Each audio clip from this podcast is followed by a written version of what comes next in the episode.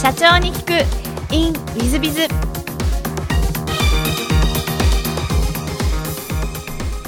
ィズビズの新谷です。先週の続きをお聞きください。2014年にアディスさんを設立されていらっしゃるんですが、これはどういった経緯で設立されていらっしゃるでしょうか？とまあ、私自身はその、えっと、今のアディスでやってる事業を、その外役数内でまず立ち上げ、自分で立ち上げたんですね。で、まあ、それがあの徐々に大きくなってきまして、で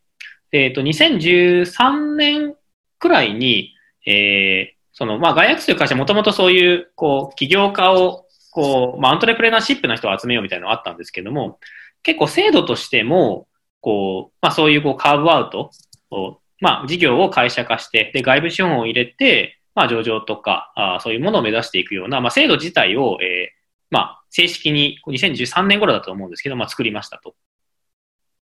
で、まあ、私自身は、あの、当然事業を伸ばしていきたいとも思っていましたし、今やっている事業は、その社会的にもちゃんと、あの、まあ、意味あることだと思ってやっているので、まあ、であればその制度で、えー、そのまま、あの、まあ、もう一段自分たちで、え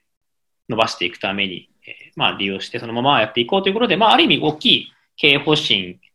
の中で、あの、まあ、自分の、こう、方向性とか自分の目標と大体一致していたので、そのまま適用したという、結構、まあ、自分の中では、あの、自然な、あの、内容だったなと思います。えっと、設立当初から上場は目指されてたんでしょうか？あ、はい。あの、もう設立、えっと、前から、はい。基本的には上場するつもりで、はい。作っています。上場の苦労なんていうのはございましたでしょうか？そうですね。それはまあいっぱいありましてやっぱりこう、今、その10年前は違うらしいんですけども、今ってすごくこう、数字にも厳しいですし、その内部管理もすごく厳しいですし、まあ、例えば労務管理にしろ、規定管理にしろ、なんかそういうものも必ずかなりかっちり整備しなきゃいけない中で、で当然その、スタートアップベンチャーって、その、予期しないことが、まあまあ、あの、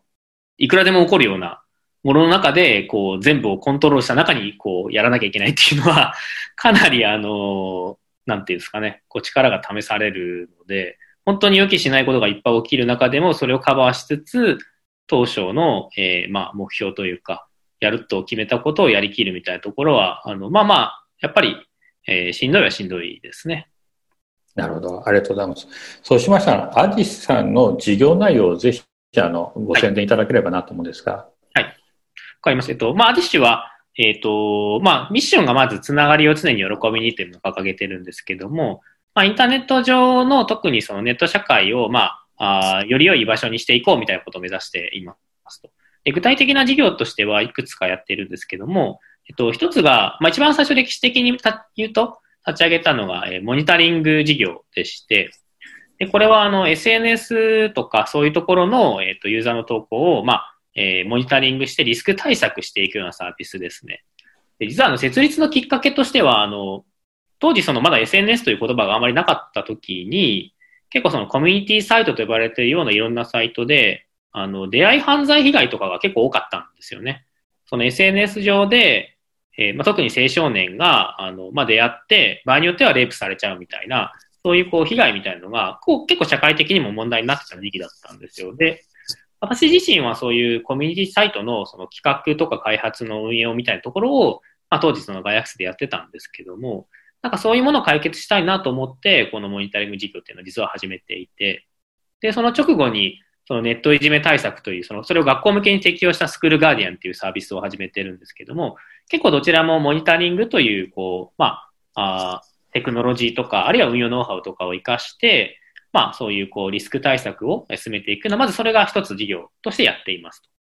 で、もう一つが、カスタマーサポート系でして、まあ、特にそのソーシャルアプリサポートと呼んでいる、まあ、アプリの、えー、まあ、いわゆるカスタマーサポートの対応みたいなところですね。で、特にあの、うちは、あの、まあ、スタートアップ系の企業さんが集まるような分野、例えば SNS とか、あとは、例えば今でいうこうゲームアプリさんとか、まあ、あの、シェアリングエコノミーとか、なんかそういう分野に特化したような、やっぱり運用がすごく得意なので、先ほどのモニタリングと合わせて、そういうカスタマーサポート、ユーザーの対応をやっていく。で、それもまあ、一種、こう、まあ、ユーザーさんとのこうコミュニケーションの課題の解決、まあ、その場所を本当により良くしていくためのものだと思ってまして、まあ、そういうあのミッションとかテーマで事業をやっているような会社ですね。はい。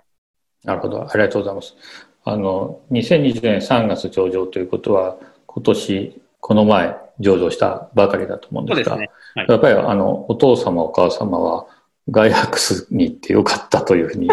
やっと思われたみたいになった、あられるんでしょうか？いや、あの、そうですね。まあ、もうちょっと前に、その結構やっぱりそのネットいじめ対策とかやっていると、あのニュースとかでも取り上げていただけるんですよね。で、そういうのを、まあ、で、テレビ出たりも何回かもしまして、で、そういうのを見たときに、まあ、あの、頑張ってるからまあいいよみたいな感じだったので、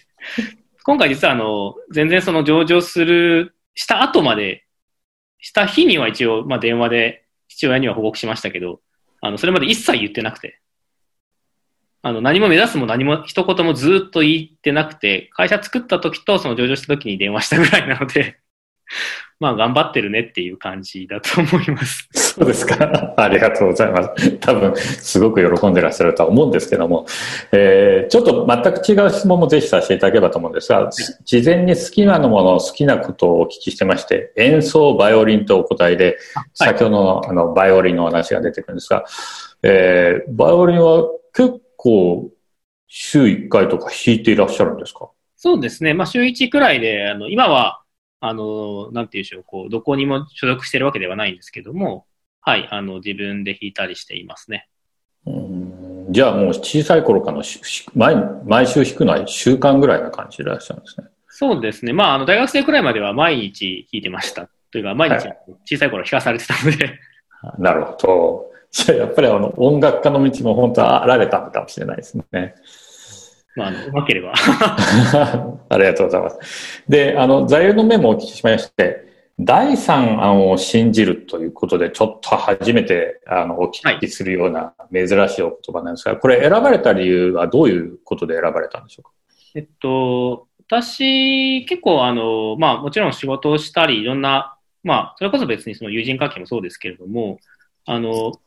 なんか物事って、こう、誰かのもちろん、例えばこうしたいみたいなものがあって、で、当然それに対する、まあ対案とか違う案っていうのは必ずあるものだと思ってるんですよね。で、僕は、その、どちらでもない、こう、もっとより良いものが、あの、こう世の中にやり方として絶対にあるということを結構本当に信じていまして、で、そういうプロセスを経ることで、例えばその会社自体も大きくしてきたと思ってますし、まあ事業もなんとか伸ばしてきたと思っていますし、あとまあ自分のその、なんていうんですかね、こう人生的にも、まあいろんなことはあると思うんですけども、まあなんとかこう乗り越えれてこれたのかなと思っていて、そういうどちらかというとこう自分の体験的なところから、あの考えたりして、えー割とこう、かなり前に、10年以上前ぐらいに自分で考えたような内容ですね。で、まあ、あの、そうやって見てると、あの、同じことを言ってらっしゃる本とか結構あってですね、あの、すごく印象的だったのは、えっと、まあ、あの、すごく有名な、あの、京セラの稲森和夫さんの、あの、本の中でも結構同じようなことが書かれていて、まあ、あの、まあ、そういうところもあったので、あの、自分としてはすごくこう、まあ、座右の銘なのかわからないですけども、大事な言葉として思ってます。ありがとうございます。大変勉強になる話で、多分、あの、リースナーの皆さんが大変勉強になったんじゃないかな。私も勉強になったお話でございました。えー最後のご質問なんですけれども、この番組、経営者向け、全国の社長さん向け、もしくはこれから起業する方向けの番組でございまして、はいもしよろしければ、社長の成功の秘訣をお教えいただけたらなと思っております。はい。と、ちょっとまあ先に前提として、あの、自分自身ちょっとまだ成功できてるとはちょっと思えてなくてですね、もっとあの上の状態になってからだとは思ってるんですけども、一応まあここまで生き残ってこれたという意味で言うと、まあ、大きいその未来の目標みたいなものをやっぱりあのちゃんと作って、それに対して、こう、適切にというか、まあ諦めずに、こう日々行動していくみたいなのを僕は結構習慣化しているんですね。で、自分のことを毎週、毎月、毎3ヶ月、毎年みたいなことをその大きい目標に向かって振り返るみたいな習慣を入れてるんですけども、まあそういうこう、大きいところにこう少しずつでもちゃんと進める。で、その時にこう信念を持ってというか、自分がこう、まあ、第三案があると思って確実に行ける道があるんだと信じてやり続けるというのが一番かなと思っています。はい。ありがとうございます。大変勉強になるお話でございました。えー、リスナーの皆様も本日はお忙しい中お聞きいただきまして誠にありがとうございました。ぜひ皆さんのご参考にしていただければと思います。江戸社長様、本日はどうもありがとうございました。ありがとうございました。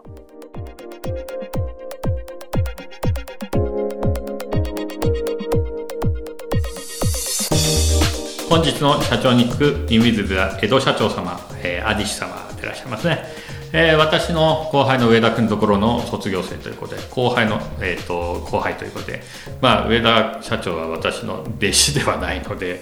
孫弟子にはなかなかならないでそさらに言うともっと孫弟子ではないかですが、えー、江戸社長の大変優秀ということで、えー、外役さんも大変優秀ですね。まあ、ガヤさんがそんなに上場企業の社長さん出してるというのは知りませんでしたし素晴らしいなというのとともに、えー、社長も大変頭も良くてですね素晴らしい社長様でもっともっと大きくなるんじゃないかなもっともっと大きくしていただきたいなと思うぐらいの社長様でいらっしゃいません、ああいう若手の社長様がどんどんどんどん出てくると日本の経済は未来は明るいな。あというふうに思いました。あ、まあ、ですし大変あの勉強になるお話ばかりでございました。私がまだまだもっと若くならなきゃいけないな。心が若くならなきゃいけないなと思わせてくれる江戸社長様でした。皆様いかがでしたでしょうか、えー、本日の社長に行くイメージはここまで。また来週。経営者を応援する。社長の孤独力番外編。本日の社長の孤独力番外編は7章4項経営方針で後継者と意見が対立し新社長が経営理念を曲げようとしたら会長会長は全力で阻止しろということでございましてこれも一番難しい問題ですね。この7章難しい話題ばっかしですね。よく私も本書いたなというふうに思うぐらいでございまして経営方針が違ったらもう後継者に任せたらどうでしょうか。でも経営理念を曲げようとしたら介入してください。私そういうふうに思ってます。やっぱりね経営理念はねあの曲げさせちゃいけないと思います。それがあの会社の思いであり社長様もともとの先代社長の思いでございますので経理念は僕は曲げるのは良くないんじゃないかなと思います。一方で経営方針は、うん、どっちが正しいか分かんないですね。ですからどっちがいいんだろうかというふうに思います。まあ大塚家具なんかを見ていると会長様の方が正しかったのかもしれないしまあ、会長様が続けててもダメだったかもしれませんね。だから分からないです。ですから、えー、私としては経営方針がっていう場合は、もう後継者に任す、後継者に任しちゃったんだったら任すしかないと思います。ただし、経営理念を変えたり曲げようとしたり、えー、変な方向性に行こうと思ったら、あの徹底介入して、まあ、言ったら後継者を外して、もう一回経営理念のことを実現できる社長さんを選び直すということも必要なんじゃないかとも思っています。私は経営方針と経営理念は違う。えー、もちろん重なる部分がある時はございますけども基本的には違うと思っています。で、えー、それもですね10回説得してダメなら20回20回説得してダメなら30回30回説得してダメなら50回というふうにですねなんなら100回説得してもダメだったらやっとこそ介入するというのが正しいのかなというふうに私自身は思ってます。それが面倒くさかったら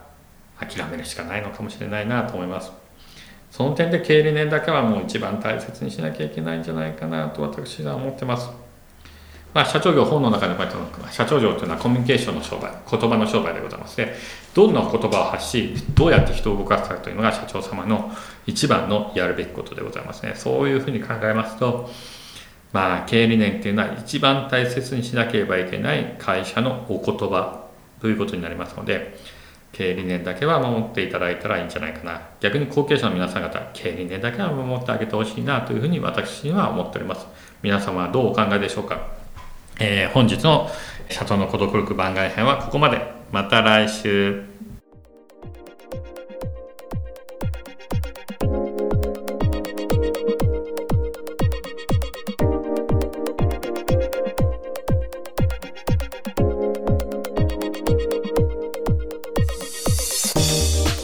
本日も社長に聞く in WizBiz をお聞きくださり誠にありがとうございました、